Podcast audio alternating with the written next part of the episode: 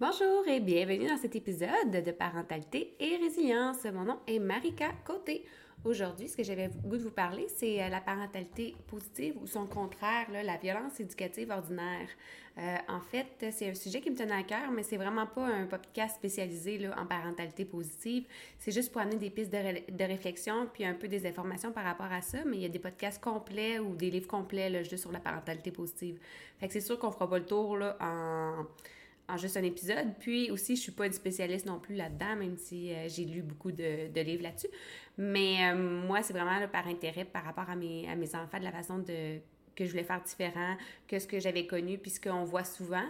Euh, j'avais le goût de. C'est pour ça que je me suis intéressée aussi à la parentalité positive. J'avais pas le goût de refaire ce que j'avais connu ou de pas me poser de questions puis de juste gérer les problèmes au moment où ils arrivent. Euh, puis souvent, ben, c'est géré par euh, des menaces ou des punitions, des choses comme ça. Fait que j'avais pas le goût de faire ça. Fait que c'est pour ça que je me suis intéressée à la parentalité positive. Euh, puis pourquoi j'ai le goût d'en parler aujourd'hui? Ben, c'est parce que je pense que juste d'être au courant a des façons alternatives qui existent que ceux qu'on a connus souvent enfants, ben, ça peut amener à vouloir aller faire des recherches ou à vouloir s'informer davantage. Puis, je pense que des fois, ça peut être intéressant d'en entendre parler parce que s'il n'y a personne autour de toi qui, qui, qui fait des méthodes alternatives ou qui en parle ou, euh, tu sais, des fois, on vit euh, dans un, dans un petit monde où tout le monde fait la même chose puis on pense que c'est correct puis c'est normal. Mais euh, je pense que c'est ça, d'ouvrir nos, horizons, nos consciences, ben ça permet, ça peut permettre de changer nos méthodes de faire puis d'être mieux pour les enfants en général. Euh, en fait, toutes les informations que je vais vous donner aujourd'hui, c'est en lien avec euh, une pédiatre française. Catherine Guggen, euh, qui a écrit plusieurs livres, dont Une enfance heureuse et d'autres livres. Elle a aussi beaucoup de vidéos sur YouTube, si jamais ça vous intéresse d'aller pousser la, réflexion plus loin. que c'est les informations que je vous dis aujourd'hui, c'est beaucoup en lien avec ce qu'elle elle raconte. C'est sûr que moi, j'ai lu son livre, Une enfance heureuse. Euh, ce que je trouve, par exemple, dans son livre, c'est qu'elle détaille beaucoup, beaucoup, beaucoup les, euh, ce que la violence peut faire au niveau du cerveau. Ce qui peut être lourd des fois à lire, là, parce qu'elle parle beaucoup du, cerveau reptilien, l'amygdale, la sécrétion de cortisol. moi, je trouvais ça intéressant parce que c'était déjà un concept que je, que je connaissais avant. Mais c'est sûr que quand que tu travailles pas dans le domaine de la santé ou que tu n'as jamais entendu parler de ça, ça peut être lourd quand même à lire. Euh, parce que je trouvais qu'il n'y avait pas beaucoup de parties dans son livre qui étaient vraiment concrets là, sur euh, quelle façon on peut faire, euh, dans le fond, de quelle façon on change notre comportement. C'était beaucoup axé sur qu'est-ce que ça fait la violence sur les enfants, mais pas beaucoup sur la parentalité positive et tout ça. Fait que je trouve qu'elle explique mieux dans ses vidéos. Fait que ça dépend de, de ce que vous avez le goût de lire, mais sinon, c'est un très bon livre quand même, si ça vous intéresse. Euh, dans le fond, ce qu'elle dit, c'est qu'il y a 95 des enfants sur la planète qui vivent la violence éducative ordinaire. La violence éducative ordinaire, ça ne veut pas nécessairement dire frapper un enfant. Euh, ça ne veut pas non plus dire euh, de. C'est ça, c'est pas nécessairement le frapper, mais ça peut être beaucoup par des paroles, des gestes, des menaces, des insultes. c'est beaucoup ça, la violence ordinaire. Fait que sur la planète, il y a juste 5% des enfants qui n'en vivent pas. Puis 90% des parents vont en faire sans s'en rendre compte. Euh, pas nécessairement s'en rendre, compte, mais il y en a qui, peuvent en faire sans s'en rendre compte. Puis, euh, c'est ça. Si, des enfants vivent là, avec deux parents qui sont empathiques de 6 semaines à 8 ans, bien, son cerveau va pouvoir être bien construit, peu importe ce qui va arriver après. Euh, ça revient un petit peu dans l'épisode de ce que je parlais de la résilience. C'est. Selon la pédiatre Catherine Guggen, euh, selon elle, tous les enfants naissent empathiques et altruistes. Mais s'ils vivent très tôt du stress des violences euh, pendant très tôt, dès la naissance, euh, dans le fond, il va y avoir des hormones de stress. Puis ça, ça peut aller abîmer le cerveau. Plus qu'il va en avoir, plus que ça va abîmer le cerveau. Comme insulter l'enfant, ça, ça, ça, est une des formes qui va se faire sécréter des hormones de stress. Euh, les menaces, euh, euh, ça va diminuer les facultés d'apprentissage, de, de, mémorisation. le fait de nommer les émotions, ça va calmer aussi le cerveau, ça va diminuer les hormones de stress. Puis, un enfant, c'est ça, qui, naît dans une famille empathique dont les deux parents sont empathiques, ben, la substance grise de son cerveau préfrontal va bien se développer. Ça va faire qu'il va être capable d'être empathique avec les autres plus tard, va, va ressentir de dans le fond, chaque rencontre qu'on fait avec notre enfant, chaque fois qu'on interagit avec lui, ben il y a des, euh, petits mécanismes dans son cerveau qui se fait, des petites liaisons. Puis, euh, plus qu'on va le faire de façon empathique, altruiste, ben ces liaisons-là vont être permanentes. C'est sûr que ça peut arriver que tout le monde, je pense, peut arriver qu'ils qui, pognent les nerfs, euh, qui vont crier, euh, qui sont, moins adéquats. Mais ça, c'est, tu sais, il faut s'excuser, il faut le reconnaître, puis, tu sais, il faut pas s'en vouloir non plus nécessairement tout le temps. Tu sais, euh, on peut réparer ça, là, c'est pas parce qu'il y a une fois ou de temps en temps c'est arrivé. Si la majorité des connexions se font avec un parent qui est altruiste, qui est empathique, ben le cerveau va bien se développer. C'est pas euh, une coupe de fois qui, euh, qui va faire que l'enfant va être euh, scrappé pour le reste de ses jours. Là. Fait que, tu sais, on sait aussi, la parole, là, ça a le, pouvoir de, de, détruire une personne ou de l'élever aussi. Tu sais, c'est quelque chose de très, très puissant. Tout ce qu'on dit, toutes les paroles qu'on a, ça, peut vraiment changer la, perception d'une personne envers elle-même puis envers les autres. Puis, il faut aussi se mettre à la place de l'enfant. Puis, tu sais, est-ce que ou mettre l'enfant dans une, une, phase d'adulte. Est-ce qu'on insulterait un adulte comme ça? Est-ce qu'on dirait un adulte, t'es pas bon, t'es pas fin, t'es méchant, t'as fait pas correct? Est-ce que, ou on dirait, si, euh, si tu fais pas ci, ben je te, je te donne pas euh, telle affaire.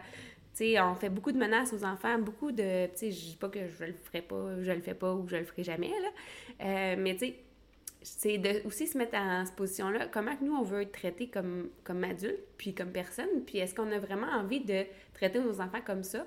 Je pense que c'est vraiment important, tu sais, de, de, sécuriser le lien aussi pour plus tard, pour euh, quand, quand, il va être à l'adolescence. Est-ce que, tu sais, s'il a, a, vraiment peur, euh, à chaque fois qu'il fait une bêtise, il a peur de venir vous voir pour... Euh, pour le dire parce qu'il dit ah, je vais me faire punir, je vais me faire crier après, je vais, tous mes privilèges vont être retirés, ben tu sais, quand il va arriver quelque chose, il le dira pas, tu sais.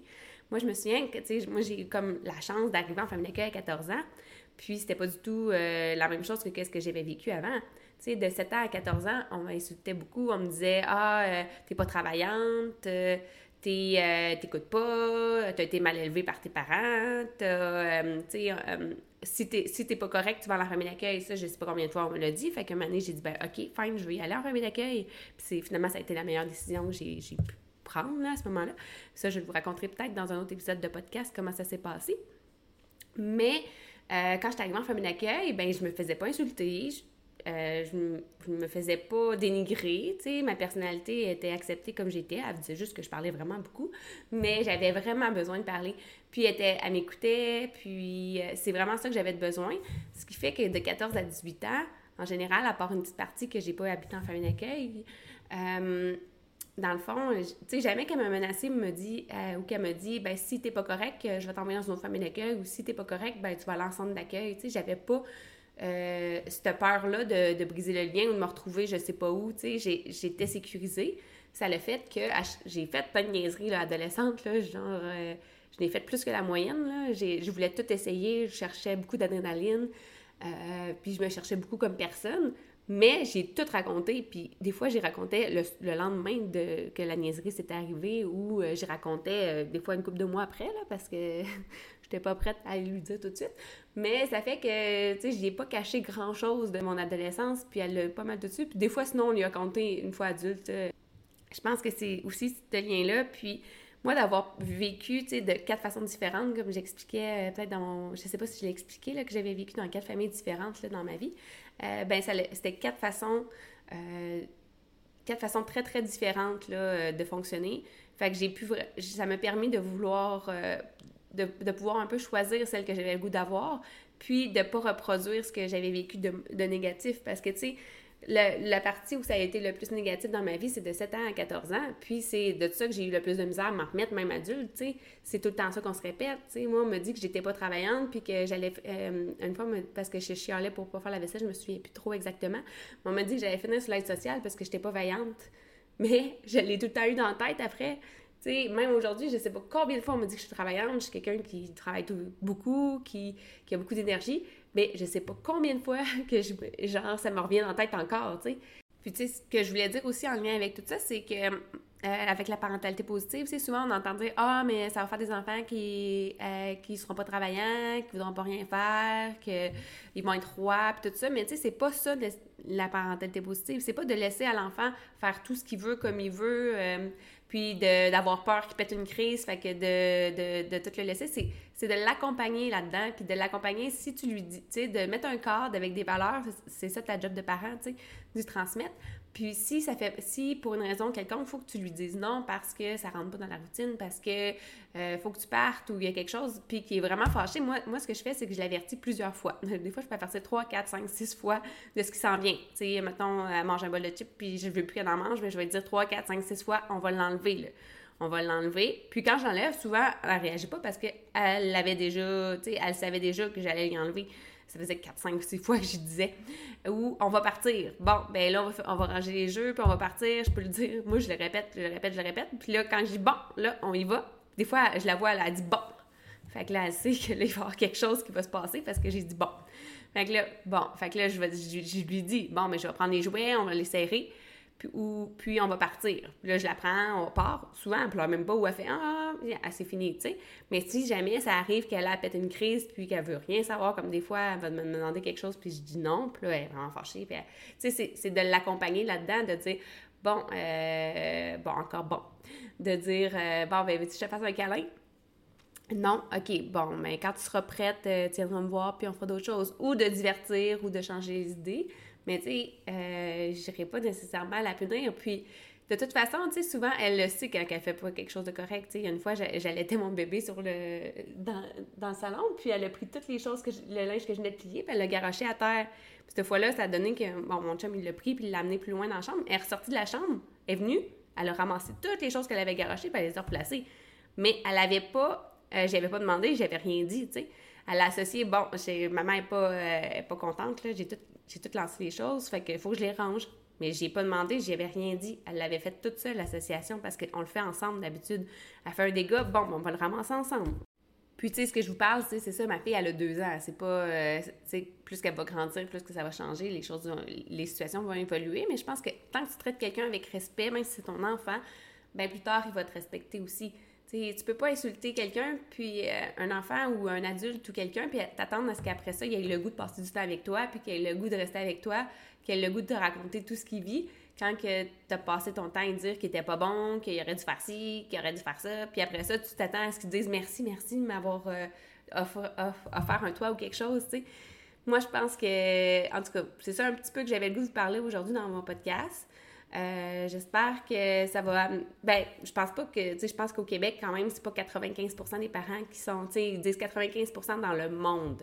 Mais tu sais, je pense qu'il y a des pays où c'est très, très élevé, puis des pays où c'est beaucoup, euh, beaucoup moins élevé euh, par rapport à la violence éducative ordinaire. Je pense, mais je pense que ça peut tous nous arriver d'en faire.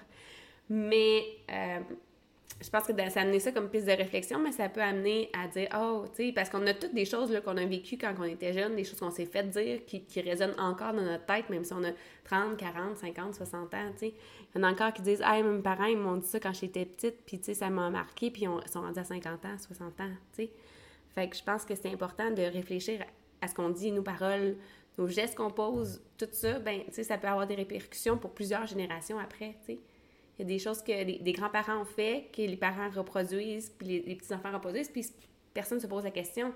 Fait que, tu sais, je pense que c'est ça qui est important, c'est ça que j'avais le goût de parler aujourd'hui dans mon podcast, d'amener une petite lumière, puis de euh, peut-être amener les gens Tu sais, il y, en a sûrement qui vont écouter mon podcast, puis qui connaissent déjà tous ces principes-là, puis qui les appliquent déjà. Peut-être qu'il y en a qui en ont jamais entendu parler.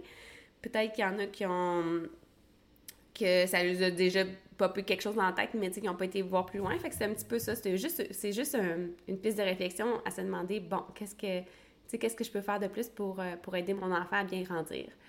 Fait que c'est ça. Fait que si t'aimes mon podcast, si t'as écouté les autres épisodes, puis ça t'intéresse de le partager, tu peux le partager sur Facebook, euh, le noter aussi dans... Euh, le noter dans ton application de podcast préférée, puis mettre un commentaire là, sur Apple Podcast, ça m'aiderait à le faire connaître. Fait que sinon, on se dit à la semaine prochaine. Merci. Bye bye.